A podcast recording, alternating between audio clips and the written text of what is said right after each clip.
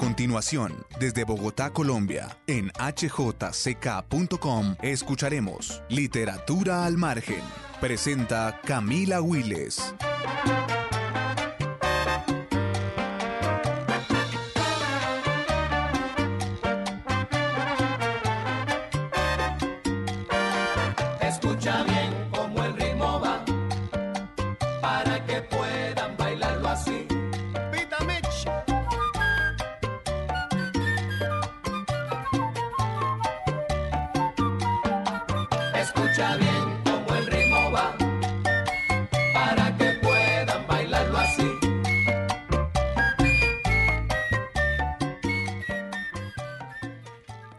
Buenas tardes a todos, bienvenidos a Literatura al Margen aquí en hjck.com.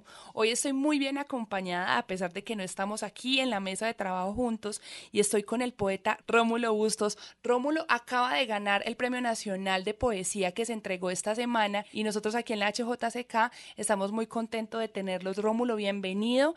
¿Y cómo te encuentra este Premio Nacional de Poesía? Buenas tardes, Camila. Es un placer compartir con ustedes. Naturalmente te digo que es algo que me produce una gran satisfacción porque aparece justo después de un recorrido bastante extenso de mi obra en que están ocho libros publicados y 30 años prácticamente transcurridos desde el primero de ellos, El Oscuro Sello de Dios, hasta el último, eh, 2017, el poemario Casa del Aire. Antes de comenzar esta llamada hablábamos Rómulo y yo y yo le preguntaba que su primer premio lo recibió en 1993, hace 26 años, el primer Premio Nacional de Poesía cuando ni siquiera todavía existía el Ministerio de Cultura y llega este libro 26 años. ¿Qué ha cambiado Rómulo no solo en tu poética, sino también en ti mismo y qué sigue igual en estos dos lapsos y en estas dos grietas que podríamos llamarle así a estos premios? Claro, sí Camila, mira, hay un gran trayecto entre lo que va el primer premio en el Trapatio del Cielo a este último. Porque veamos, el primer premio otorgado en el Traspatio del Cielo, hay que pensar que este es un libro en el cual yo de alguna manera considero que no, no se ha definido, digámoslo así, el, el designio de, de la voz poética. Esta es una poesía que está muy marcada por el tema de la nostalgia y de la, eh, digámoslo así, sublimación de, de la infancia. A partir de ahí, mi voz se transforma de una manera tremendamente, digámoslo así, novedosa para mí mismo, ¿eh? Para mí mismo, porque esto de la poesía es un proceso de irse descubriendo uno mismo. Uno no sabe de pronto qué va a salir realmente. Entonces lo que salió posteriormente es un tipo de poesía más dentro del registro que llamaríamos irónico. Es decir, está marcado por el humor y por la lúdica, digámoslo así, ¿no? no y por la, el carácter reflexivo también de la poesía. Este es un tono diferente y me parece muy muy pues llamativo y, y digámoslo así me me parece muy positivo el que el que haya sido también marcado con una estrella, digámoslo así. Pues claro, fíjate, porque es que uno cuando da, opera transformaciones en su voz, siempre está esperando ver cómo, cómo he recibido esas transformaciones. Y yo estaba de alguna manera a la expectativa de ello, ¿no? Sí. Y entonces este premio viene pues a, a como decía, a, a hacerle guiño a un nuevo registro de voz, que por cierto es un nuevo registro de voz que correspondería, digámoslo, a una tradición que no es la, la dominante dentro del canon de la poesía colombiana. Me refiero con ello a que es una poesía en la cual aparece con gran presencia una beta, como ya lo decía, del humor, del humor y de lo lúdico. Y el humor y la lúdica no son exactamente eh, los signos más distintivos de la poesía colombiana, que más bien se decanta por un tono grave, por un tono serio, digámoslo así. Rómulo, una cosa que acabas de decir y que yo quisiera como que empezáramos a direccionar un poco nuestra conversación hacia allá, y es esa primera parte de tu poesía es una sublevación de la infancia. Y en ese sentido, supongo que es obviamente de tu propia infancia. ¿Qué viste de niño que despertó de forma tan ávida tus sentidos? Porque Yo creo que para todos los poetas, incluso para todos los escritores, ese remesón que se crea en la infancia luego sirve para crear un montón de mundos que se ven reflejados en sus obras. Bueno, yo alguna vez dije, y creo que es algo esencial lo que dije allí, que había dos cosas que habían marcado mucho en mi infancia. Uno era la presencia de un árbol que yo lo miré como mágico, como tocado de un halo de misterio que me resultaba especialmente fascinante. Era un árbol de Camajorú, el árbol de Camajorú. Yo digo que eso es una de las presencias más determinantes de mi infancia. Y, y también algo que es lo que yo llamo la capa de juegos, que aparece en algún poema mío, ¿no? La capa de juegos no era más que lo siguiente. En algún momento mi hermana mayor, que era una muchacha muy linda, con unas trenzas muy hermosas, fue designada, digámoslo así, para representar en ese momento, eh, eh, siendo ya como unos 15 años, eh, hacer la, la patrona del pueblo, que es Santa Catalina, ¿no? En ese caso, pues la muchacha designada eh, era vestida con los atavíos de, de la Virgen y con los emblemas de la Virgen y ella presidía la procesión. Tenía una capa eh, de color rojo profundo y esa capa luego la heredé yo. Yo me quedé con ella y con ella jugaba. y era mi, eh, mi juego favorito eh, esconderme debajo de la capa e imaginar situaciones distintas. Era una manera como de alguna manera como de aislarme y crear mi propio mundo, mi propio espacio de fantasía, de fantasía. Bueno, y está, hay otras imágenes, por ejemplo, el patio, el patio de mi casa, que era inmenso, era un patio casi que selvático, y era un escenario de juegos de todos los niños del pueblo. No, esos son ámbitos primordiales, fundamentales, que disparan de alguna manera esa sublevación de la infancia. Esa es la infancia que me dice, que me exige que se apuesta en palabras. Ahora, y juega muchísimo un elemento y es que yo escribo ese libro estando en Bogotá. Yo viví por tres años en Bogotá. en gran medida, todo se debió a que yo estaba desarrollando mis estudios en el Instituto Caro y Cuervo de literatura, ¿no? Hispanoamericana. Entonces, es justamente la distancia la doble distancia, pues, la del tiempo, la, relación a la infancia y de y la geográfica respecto de mis escenarios mm, cotidianos de Cartagena y de Santa Catalina, los que los que disparan, digamos, la imaginación mm, de signo nostálgico, lo que permiten recuperar e imaginar ese momento de la vida como algo paradisíaco es eso lo que sucede y lo que está en la estación, en la pulsión que determina la configuración del traspatio del cielo. Uno a veces cree, Rómulo, que se es migrante solamente cuando cambia de un país a otro, pero digamos que en este caso podríamos decir que es migrar también es pasar de una ciudad tan diferente, una zona del Caribe costera a la de la que tú perteneces, al centro del país y a una ciudad tan diferente como es Bogotá. Esa migración también deja un montón de huellas y, no afectó de alguna forma esa distancia como entendías o como veías esos lugares de la infancia?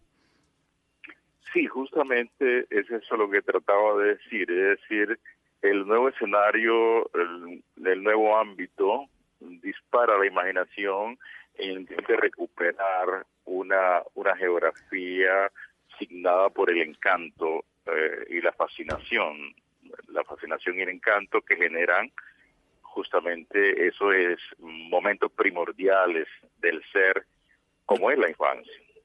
Mucha gente, digamos, cuando uno busca descripciones sobre tu poesía, Rómulo, y, las reseñas que han realizado sobre tu obra, siempre está la palabra como realidad. Poesía basada en la realidad, que explica la realidad. Es una poesía que no es una poesía barroca, ni cargada de un montón de adornos, sino muy llana, ¿no? Como que está apegada a un montón de emociones que, entre comillas, cualquiera puede entender, pero que muy poca gente describe también eso de la realidad, ¿qué, ¿qué es la realidad dentro de la poética de Rómulo Bustos? La realidad es algo siempre en fuga, es algo fugitivo. La realidad es el gran misterio, es el gran misterio por excelencia. Y yo creo que justamente el gran foco eh, de la poesía es el llamado del misterio. Y ese misterio se llama realidad.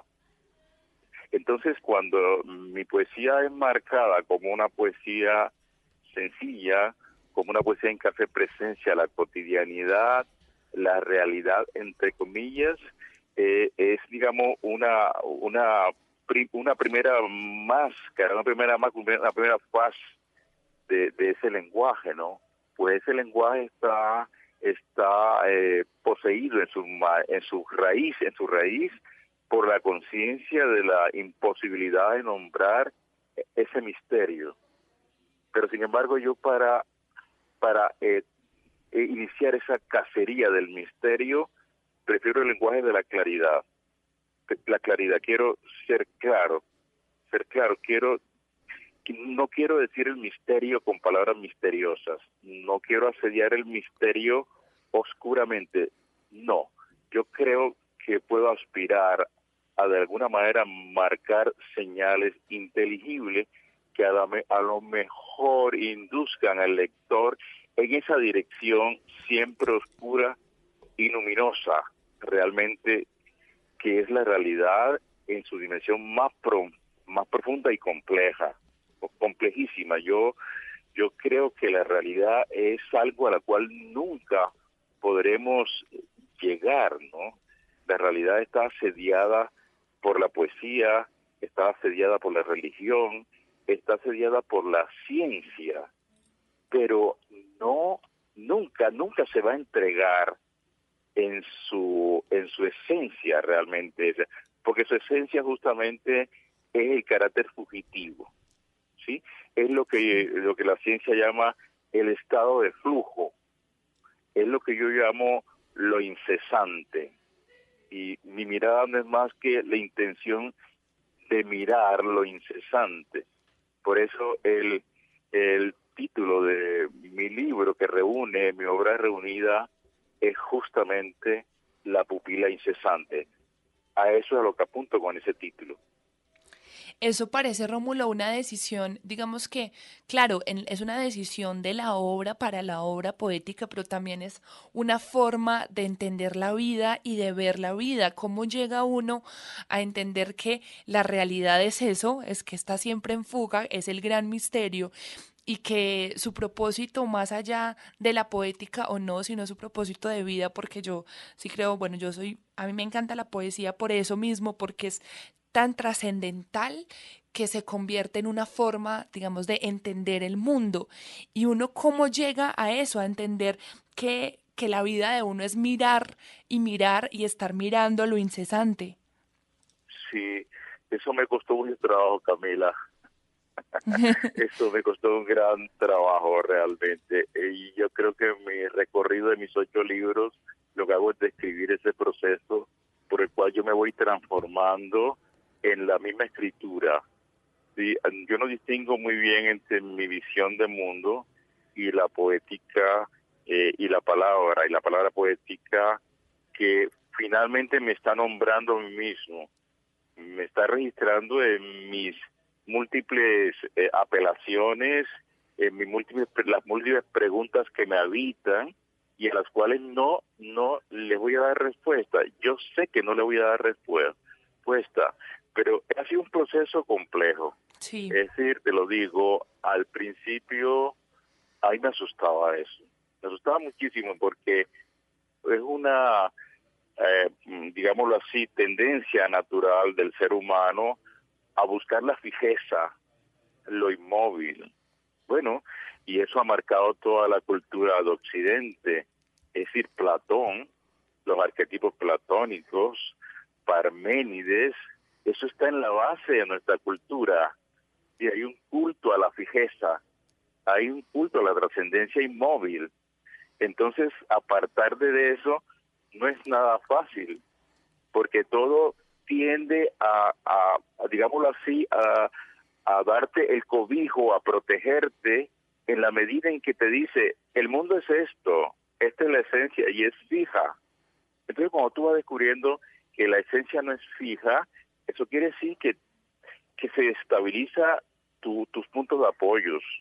Entonces, eh, ir generando una nueva actitud es un proceso contradictorio en que está el, el miedo, el terror, el horror de lo que no tiene una forma definida y de la cual tú haces parte.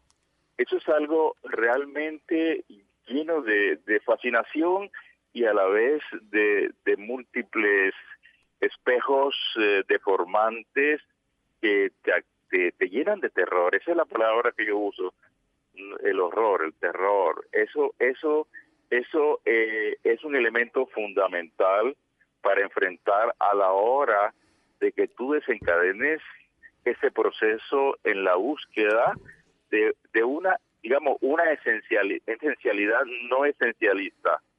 A lo que te va a llegar es al movimiento, absoluto. Sí, y, eso es muy difícil para el ser humano aceptarlo. Pues es, es, tremendamente profundo lo que estás diciendo, Rómulo, y uno, digamos que yo empiezo diciéndote a vos que hablemos de la realidad y luego surge otra palabra aquí cuando estabas hablando de la que también leí que ya habían es un adjetivo con el que normalmente como hablan sobre tu obra y es el término la trascendencia, trascendental. Entonces tenemos la realidad que es un misterio y tenemos esta, esta forma de ver el mundo trascendental que nos pone en movimiento siempre hacia algo a lo que uno nunca va a llegar y la idea es esa, pues que uno nunca crea que va a llegar a algo ¿Qué es eso trascendental? ¿Qué tiene la poesía que te hace en este momento decir lo que estás diciendo?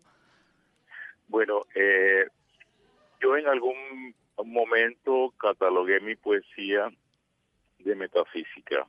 Es más, dije, eh, tenemos el derecho a ser metafísicos. Es decir, eh, sobre todo en la región caribe, que siempre eh, se ha, digamos, regodeado en hablar de una visión de mundo caribeña no trascendental. Y yo decía, pues eso me parece que no es así, o sea, los caribeños tenemos derechos a ser metafísico. ¿Por qué no? No solamente, no solamente los caribeños, Colombia, Hispanoamérica. Sí, yo creo que es así. Pero fíjate, yo con eso estaba nombrando era, la necesidad de, de nombrar unas realidades profundas, más allá de la cotidianidad, y de la cual la cotidianidad justamente es el camino para llegar a ella. Por eso mi poesía dicen que es muy sencilla, él lo es, porque parto de las cosas más cotidianas, parto de, de una de una semilla, de un, eh, un pequeño caracol, de una tortuga, sí, pero es que allí está la complejidad del mundo, en lo mínimo y elemental está la complejidad del mundo. Entonces yo a eso llamé inicialmente metafísico, pero realmente no es metafísico. Esa búsqueda de la de la razón de ser, de la sustancia de las cosas, de la raíz de las cosas, lo que me conduce finalmente es a una actitud antimetafísica. Y lo que quiere decir con antimetafísica es que llega un momento en el cual te das cuenta de que no hay metafísica y hay una física. No, no, no, es que es lo mismo.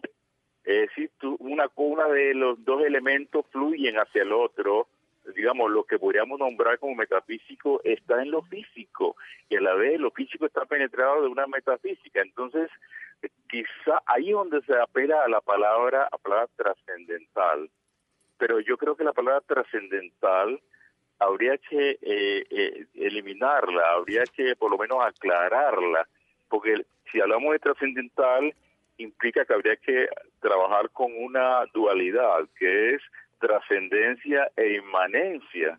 Y yo creo que justamente lo que hay es que eh, mm, suspender esas, ese juego de dicotomías y de dualidades. El mundo es simplemente el mundo.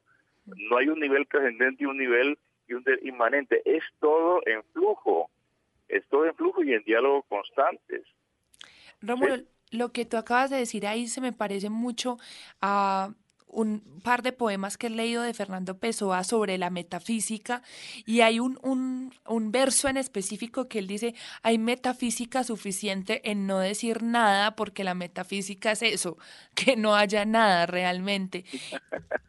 Finalmente hay así, así llega, ah, hay nada o hay todo, que es lo mismo finalmente, ¿no?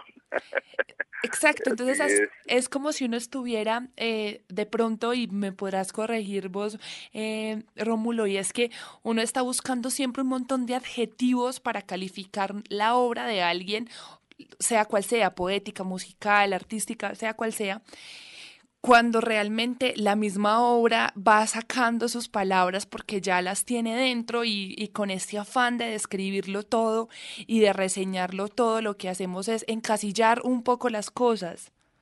Así es, así es. Nos eh, complace muchísimo poder encasillar, codificar, tabular, pero la realidad es la gran escapista. Ella siempre supera todos los códigos o los que tú crees. Eh, el hombre siempre está como con una especie de, de, red, de, de trasmayo que tira al agua, intentando siempre, que, eh, digámoslo así, recoger eh, la realidad, la totalidad. Pero ya se escapa siempre. Tira el trasmayo, tira la red, jala la red y no encuentra nada porque la realidad siempre es la gran escapista. Rómulo, ahorita hablabas del humor y de esa beta que de pronto hay, yo creo que no solo en la poética, sino en casi todas las formas de expresión artísticas en Colombia, y es que el humor en nuestro país es desarrollado de una forma muy compleja porque, no sé, digamos, es porque somos muchos países dentro de uno, porque tenemos muchas formas y muchos códigos también dentro de, dentro de nuestro propio lenguaje para hacer un humor general. Pero eso del humor y la poética y de la poesía que la gente podría decir que están en dos categorías completamente distintas, como Rómulo Bustos dice, bueno, vamos a hacer algo que rompa con esas dos categorías y que trate de movilizar hacia un mismo eje eh, mi propia obra, mi propio poema. Sí, ese es un tema fundamental a la hora de intentar estudiar la poesía colombiana. Es decir, hay una fuerte tradición en la poesía colombiana de decir que el humor es antipoético. Eso, por ejemplo, fue una lápida que pesa sobre Luis Carlos López. Por ejemplo, ahí está, es decir, eh, tú encuentras que el gran crítico, eh, digamos, Andrés Holguín, te lo dice palmariamente. Dice, humor, no, eso no es poesía. Dice, Alberto López es un gran humorista, pero pero no es un gran poeta, no es un gran poeta, no es un gran poeta. Y ahora, mira que pásmate con esto que el propio Héctor Rojas Heras es un hombre de la costa, un hombre del Caribe, con una mirada absolutamente compleja del mundo, con una visión del mundo también liberal, abierta, no conservadora, llega a la misma conclusión que Andrés Holguín, de una manera que ahí me dejó asombrado, asombrado, asombrado, es decir, cuando él dice después de haber hecho todo un inventario de las cualidades de Luis Carlos López, dice una cosa que es tremenda. Dice, pero ¿por qué este hurgón de la realidad no es un, verdadero poeta? Hace esa pregunta y yo me quedo así abismado. ¿Cómo es posible decir eso? es tremendo. Y entonces él te dice, él te dice que no es un gran poeta él, se queda penando en el umbral de la poesía, dice, porque no levanta el hombre, porque no lo levita, porque lo deja allí en su condición de barro, sufriente. Él le pide alas a la poesía Y es verdad, la poesía tiene alas, pero también tiene tiene peso, tiene gravedad, tiene tiene fuerza hacia abajo, tiene fuerza hacia abajo. Y eso que tiende hacia abajo también en la poesía, también en la poesía. Entonces, fíjate, si alguien como Roja Erazo también tiene esa ese prejuicio, te puedes imaginar tú el resto del país poético. La poesía es más bien extraña en la tradición colombiana. La encontramos en otros poetas, por ejemplo, León de Grey tiene una beta humorística, eh, por supuesto Luis Vidales, y la podemos encontrar otra vez en el grandísimo maestro de la poesía colombiana, que es Jaime Jaramillo Escobar. ¿sí? Pero no es la línea mayor de la poesía colombiana. La poesía colombiana es más dado a la seriedad y la gravedad. Pero ojo, que esto no es un juicio de valoración, esto es solamente un juicio descriptivo. ¿sí? Es una poesía que tiende a la gravedad y que da escaso margen al humor. Hay otras tradiciones poéticas en otros países en que el humor puede tener mayor presencia. Esto tiene mucho que ver con toda la historia política y cultural del país. sí, sí, es que nosotros, digamos, de alguna manera nacemos como nación a finales del siglo XIX con una marca conservadora. La constitución de 1886, la constitución de Núñez, eso pesa tremendamente sobre la historia nacional. Y a partir de, esa constitución siguen las décadas de lo que llama el país conservador, ¿no? ¿Verdad? Entonces, eso pesa tremendamente. Ahora, mira también esto. En Colombia no hubo vanguardias literarias y si las hubo fueron retrasadas. Mientras en otros países, por ejemplo en Brasil, se celebra en 1923 la famosa Semana Modernista o Vanguardista, en 1923. Y a partir de ahí lo que hay en, en Brasil es una serie de sucesivas vanguardias. En Colombia no hubo eso. Entonces, por supuesto, podemos explicarnos por qué haya esa predilección por la poesía grave. por la poesía grave. Incluso Rómulo, se han dicho mucho, digamos que siempre como que uno encuentran conversaciones que tiene con amigos o lo que sea, y es que a veces da la impresión de que Colombia hubiera tenido un domo puesto encima y todo hubiera pasado, al menos en Latinoamérica, como de México a Brasil, Santiago de Chile y Buenos Aires, como si nosotros hubiéramos estado con un domo ahí un poco puesto. Así es, así es. Así es, así es. Sí, es verdad. Por ejemplo, mira, el gran momento de nuestra modernidad, que es la década del 50, con la generación de mito, mira los poetas que están ahí, Fernando Charri Lara, Álvaro Mutis, Héctor Roja Erazo, Jorge Gaitán Durán. ¿Hay una gota de humor ahí? Ninguna. Ninguna. Ninguna. O sea, está prácticamente prohibida. Tácitamente. Y así es, así es. Así es, nos pasaron las vanguardias por encima y ni nos inmutamos, ¿eh?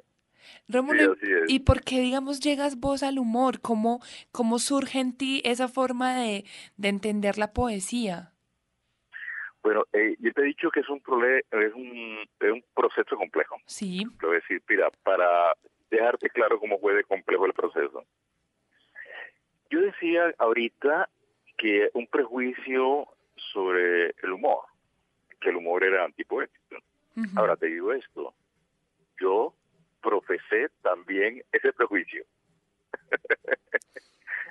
sí, es decir, mi primera poesía, pero Oscuro Sello de Dios, es una poesía grave, es una poesía seria.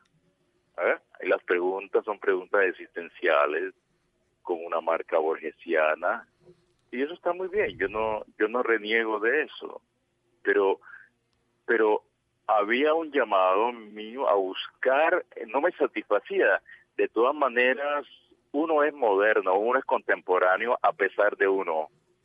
Entonces yo estaba buscando un decir que de alguna manera fuera más contemporáneo. ¿sí? Necesitaba ser realmente, eh, digámoslo así, un, poeta moderno. Y, me lancé a buscar eso y a preguntarme en qué consiste eso de ser moderno. Para mí también era un enigma, hasta que encontré una serie de señales en el camino que me fueron indicando y por supuesto hay muchas maneras, maneras, muchos caminos para asumir esa condición compleja del ser humano moderno, que es una condición que cuya raíz es estar como suspendido sobre el vacío. Es decir, la conciencia de que no hay nada que te sostenga, lo que te pueda sostener es la imaginación misma que tú generas, ¿verdad? Eso es una especie de humanismo complejo, saber que el mundo que pueda generar en tu poesía parte de ti mismo, que no hay verdades ahí inamovibles. ¿sí?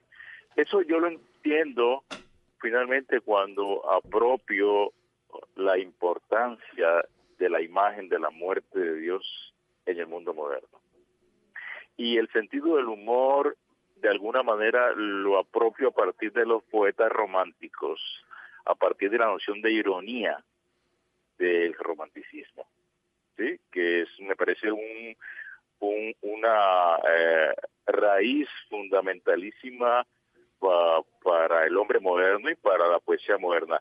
Yo no distingo entre el hombre y la poesía, no distingo, no distingo realmente. Pienso que la poesía siempre está eh, rodeando ah, en, en torno a la condición sustantiva del ser humano, que es justamente la de, la de carecer de una sustancia. Entonces uno se da cuenta, por ejemplo, leyendo a los románticos, a, ciertos románticos, no a todos, que el humor está en la naturaleza. O sea, que el mundo, el cosmos, eh, realmente está penetrado de humor. Piensa en este detalle. La flor bella que emerge de un excremento. ¿Eso no es humor? claro. Es humor. Entonces la naturaleza misma está atravesada por el humor. Si tú quieres nombrar la naturaleza, y creo que ese es el ímpetu primordial de la poesía, entonces tienes que asumir el humor. El humor no es, risa, por supuesto. El humor, ante todo, es una, es una eh, capacidad para penetrar en profundidad sobre la realidad. Rómulo, ahorita mencionaste algo que creo que no, no, no debería dejar pasar por alto y es esa, el tema de, de, la muerte de Dios en la modernidad, ¿cómo, ¿cómo es ese tema contigo? Yo sé que vos lees a neurocientíficos, yo ya he leído por ahí que tienes que fuiste monaguillo de niño, ¿cómo, cómo es ese Dios eh, para Rómulo Bustos? Bueno, Dios es como me decía un amigo recientemente, es, es el personaje es fundamental de, tu creación poética, o sea, de mi creación poética. Y yo dije, sí, tienes toda la razón. E, ese personaje aparece desde el primer libro hasta el último. El primero aparece en el mismo título, El oscuro sello de Dios. Entonces toda mi obra es una es un diálogo y una discusión eh, que a veces me angustiaba con, el, con Dios, con Dios. Entonces, por ejemplo, si yo pensara en tres poemas que pudieran resumir eh, ese personaje, eh, por ejemplo, eh, un poema como Escena de Marbella, allí está planteado en imágenes el tema de la muerte de Dios. Y yo en ese momento no era nichiano, ni mucho menos, Simplemente que yo creo que los grandes arquetipos de la modernidad tienden a reflejarse, a tomar cuerpo en todas las manifestaciones de la modernidad, por, por niña que sea. Tú no puedes, tienes por qué ser consciente de, de, la presencia de un, de un arquetipo dominante en un momento dado de la cultura. Entonces aparece esa imagen del Dios muerto realmente ese es un poema grave, eh, es un poema serio, en que yo me pregunto si, si Dios todavía es capaz de brindar, es capaz de, de brindar cobijo y morada al ser humano? Es la pregunta que yo me planteo allí. Y luego hay otro poema en otro libro que es Muerte y Levitación de la Ballena, que se titula Observación hecha desde el hemisferio izquierdo del cerebro. Te lo voy a recordar aquí, aquí seguramente no es muy preciso, pero la idea es esta, dice, es probable que Dios no exista. Esto en realidad carece de importancia. Mucho más interesante es saber que existe el hemisferio derecho cuya función es soñarlo. Eh, ahí hay un desplazamiento muy fuerte porque es como si dijera, bueno, si yo existo o no existe, eso no tiene sentido para mí. Bueno, el ser humano necesita buscarse un cobijo, un amparo. Pues bien, está la imaginación. Está el hemisferio derecho, que es el hemisferio, hemisferio de la de la poesía, de la creación. Pues bien, si Dios ha muerto o no ha existido, entonces lo imaginamos, lo soñamos o lo inventamos. Ahora bien, cuando yo hablo de Dios, yo estoy hablando de, de una divinidad al modo judeocristiano. No, no, no, estoy pensando simplemente en un, en un, un relato, una actitud, eh, una visión de la vida que le dé sentido a la vida. Simplemente y no tiene por qué ser trascendental en el sentido ortodoxo de la palabra, pueden ser pequeñas cosas cotidianas que le dan sentido a tu vida. Por eso en otro poema posterior yo digo que hay que construir nuestro pequeño Dios. Hay que construirlo a la medida de nuestra ignorancia, a la perfecta altura de mi abismo, porque finalizo diciendo que porque dice ínfima o deforme, una perla bien puede merecer el esfuerzo. Porque en el fondo de mí hay una apuesta por la vida. Y llegar a esta complejidad de apostar por la vida, por el humor, por la risa, por un cierto optimismo no ingenuo para afrontar el mundo, me costó mucho trabajo. Porque antes de Borges, que mencionaba, mi gran devoción fue César Vallejo el gran sufriente, el gran Cristo lacerado. Tremendo, Rómulo, nos dejaste aquí en silencio con lo que acabas de decir, porque estaba leyendo ayer, Rómulo, una columna que hizo un escritor español que me gusta mucho, que se llama Manuel Vilas, quien hizo una novela que se llama Ordeza, pero también es poeta, y él escribió, para leer libros hay que gozar de salud, y en este 2019 solo existe un tipo de salud, la salud mental. Si no estás en paz, la literatura parece imposible. Estar viviendo un desequilibrio emocional e intentar leer un libro en medio de la tempestad es muy doloroso, pues ocurre lo siguiente. La tempestad y la inestabilidad psíquica se hacen más reales porque se visibilizan en la imposibilidad de leer una novela. Paradójicamente, sí se puede leer poesía. Parece como si la poesía recogiera en su regazo a todos los desterrados de la tierra, a los desesperados, a todos los que quedaron con el alma devastada, hecha añicos. Como es tan inalcanzable, pareciera que la poesía es el único lugar al que no podemos llegar y el único en el que podemos habitar decía Manuel Vilas. Y lo que acabas de decir vos, eh, Rómulo, sobre que al menos no hay que pensar si existe Dios o no, sino agradecer que tenemos uno de nuestros hemisferios en nuestro cerebro que lo puede imaginar pues solamente podría darse y solamente podría decirse a través de la poesía. Sí, sí, yo creo, yo creo que es así. Es decir, eh, un hemisferio, el hemisferio derecho, que nos puede dar razón de vida, que es finalmente a lo que estoy apuntando yo. Porque de alguna manera enlaza con la palabra de Manuel Vila, con sus matices, por supuesto. Y es esto, yo creo que en Occidente hay un tradicional culto al sufrimiento. ¿sí? Sí. En una época, eh, de alguna manera se decía, pues, el mejor poeta es el que sufre más. Eh, yo creo que sí y que no.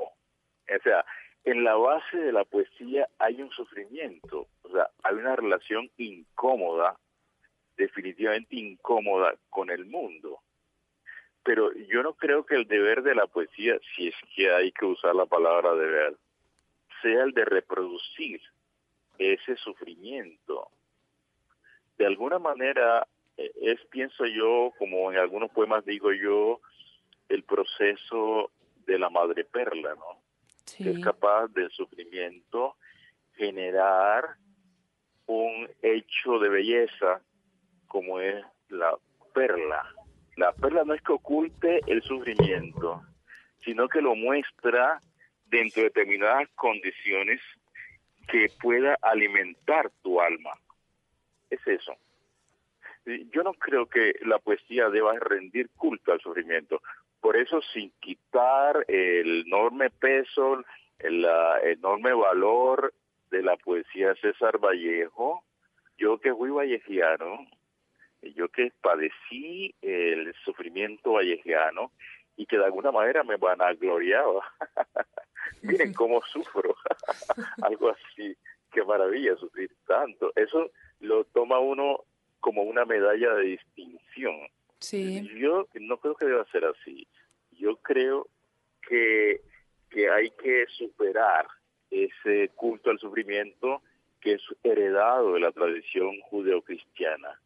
Eso curiosamente tiene un modelo en la figura de Cristo, que es el justo que sufre y que justamente en el sufrimiento obtiene la redención. Yo creo que sí el poema hace eso, pero a través de unos mecanismos de compensación, de estilización, finalmente de belleza, de belleza compleja, en el cual el sufrimiento es sublimado, realmente.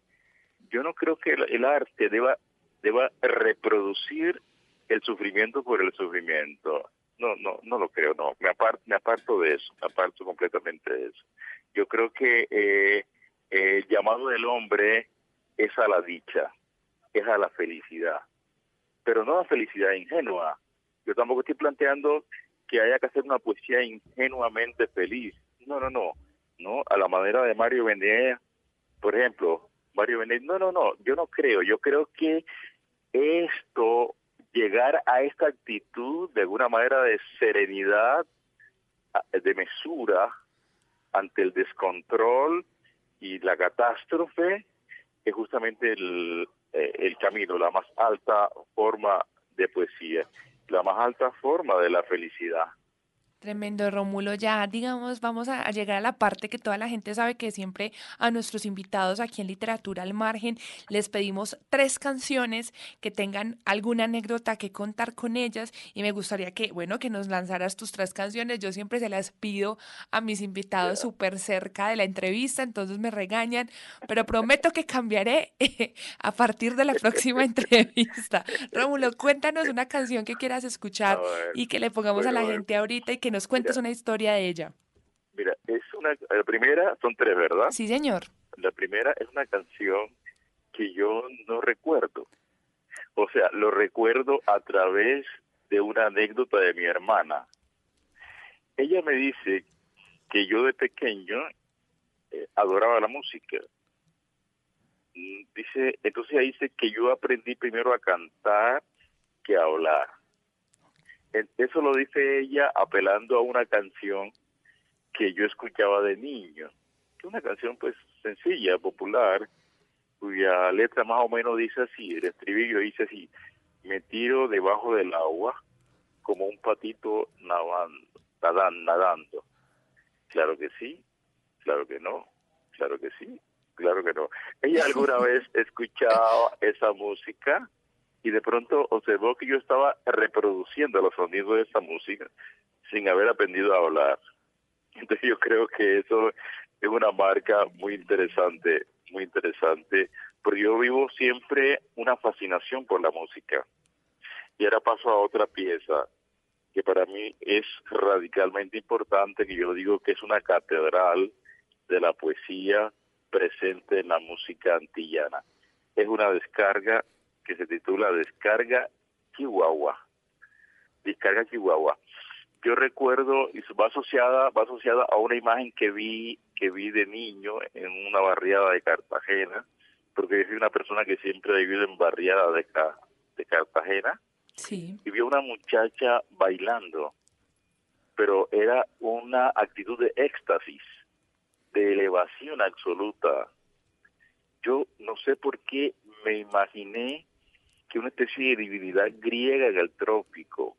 De pronto era porque ya tenía como los ojos cerrados y, y yo siempre he mirado las estatuas griegas como que no tienen ojos. bueno, tenían ojos originalmente. Después se le han borrado. Entonces, ahí está esa descarga chihuahua que yo la oigo siempre con una delectación infinita.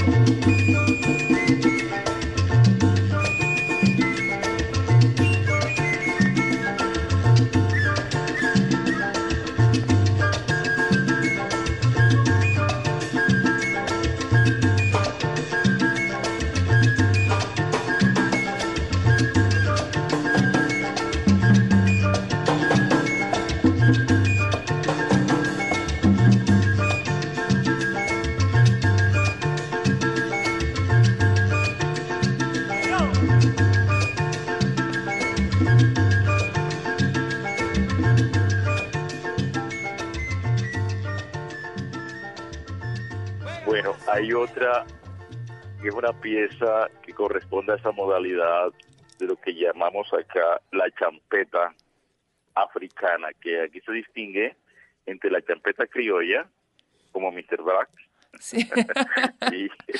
y, la champeta africana, que es la de origen ah, justamente africano, que venía normalmente vía París y cantado en idioma francés, francés casi siempre. Eso comenzó a escucharse en Cartagena como a mediados de los años 70, 80 o un poco antes. Y hay una serie de clásicos que a mí me encantan, ¿no?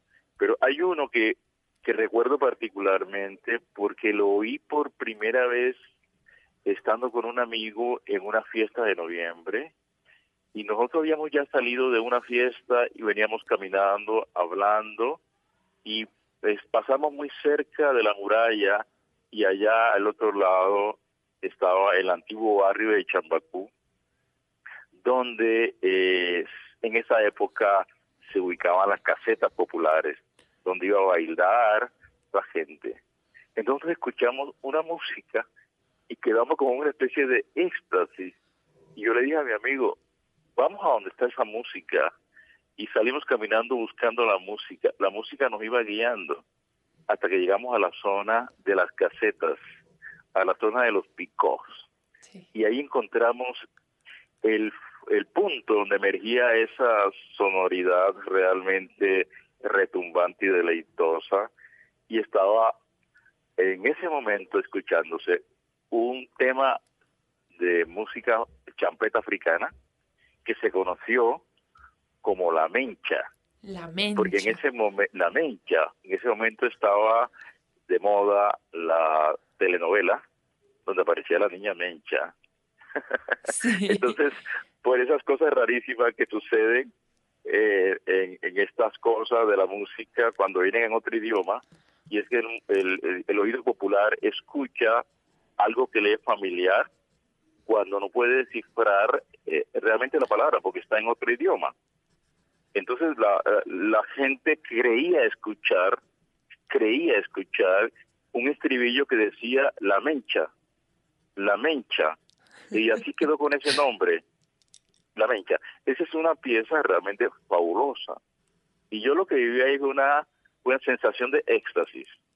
Cuando llegué con mi amigo, llegamos a la caseta y vimos los cuerpos frenéticos bailando y nosotros también nos metimos a bailar al son verdaderamente cósmico de esa música.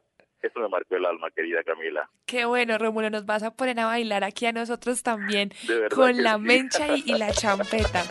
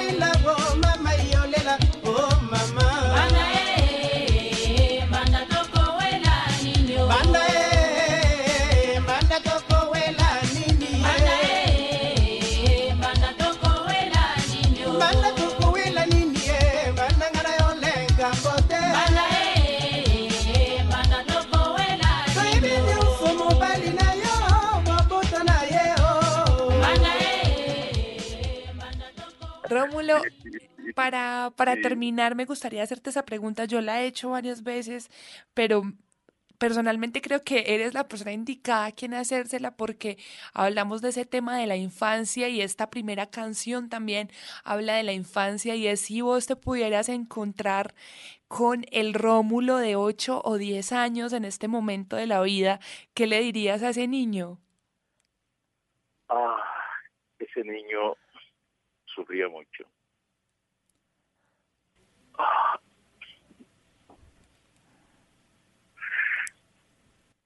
Le pondría la mano en el hombro y le dijera que todo estaba bien. Le diría, todo está bien, no te preocupes, todo está bien.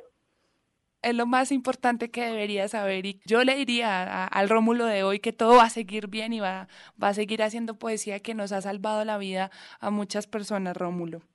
Gracias, Camila. Gracias, a ti, Rómulo, por estar aquí en la HJCK. Para nosotros es un honor y un placer haberte tenido aquí en Literatura al Margen. Muchas gracias, muchas gracias. Muchas gracias a toda la gente que estuvo conectada con nosotros hoy en Literatura al Margen. Nos pueden seguir en todas las redes sociales como arroba HJCK Radio. Yo soy Camila Willes, me pueden seguir en Twitter como arroba Camila La Willes y nos oímos la próxima semana con otro episodio de Literatura al Margen. Quédese aquí conectados, que ya viene Estación Jazz y Blues con Alejandro Carvajal.